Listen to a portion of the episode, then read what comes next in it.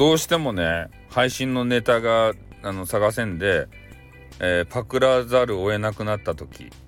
の攻略法を教えようか。ねどうするかっつったら他のね外部サイトに行ってでそこでねネタを仕入れてくるんですよ。ねあのスタイフ内でそれをしちゃうとまた通報とかされてね問題になるわけですねこれが。でも外部サイトここやったらねバレにくい。ねまずバレにくいという話ですね。うん。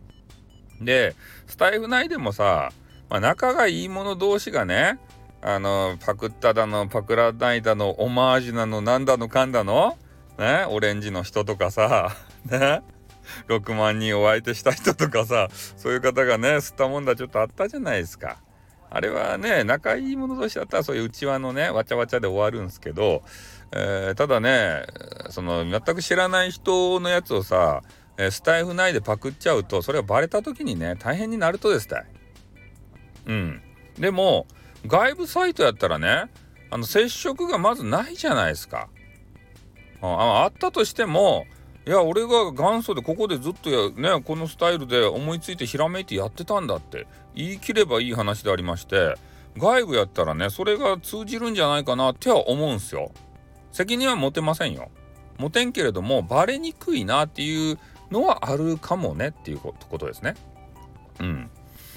だからまああまりにも有名な人のやつをパクるとそれはちょっとねどうかなって思いますよ。あの、ヒカキンさんをよく例に出す出すんですけど、ブン、ブンブンハロー、ブンブン、声出らんけどさ、ブンブンハロー YouTube とか、ね、言うじゃないですか。ね？それを、ブンブンハロースタイフとかね、こう変えて言うても、それもうめっちゃヒカキンのパクリやんってなるやん。そういうのはダメっすよ。うん。まあ、ぜひね、えー、他の外部サイト回っていただいて、ちょっと中堅ぐらい、中堅よりちょっと下ぐらいの、ちょ、ちょいプチ人気ぐらいの人のネタをね、パクるんやったらバレないかもしれないですね。あまりにもさ、かそった人のやつをパクっても面白くない可能性が高いんでね。うん。だからちょっとプチバズりしてる方のね、えー、やつをちょっと拝借するとか、えー、するのもいい手でしょうね。うん。だからまあ、早い、早い話が、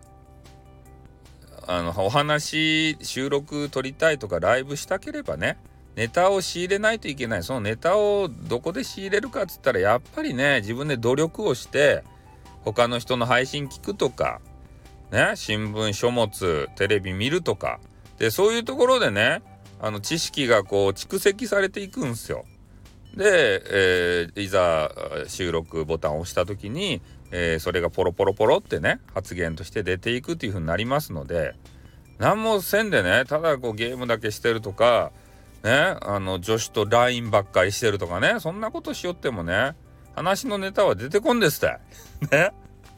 女子鼻の下ばデーンってさ地面につくごと伸ばしてね LINE ばしおるっちゃないとや激化女子と。羨ましかね本当に。つってからね。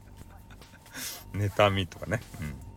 まあそんな感じなんですけど、えー、なのでねあの外部サイトをちょっと回るっていうのも一つの手ではありますので、えー、ちょっとねパッと思いついたんで、えー、お知らせさせていただきました。じゃあこの辺で終わりたいと思います。はい終わります。あっと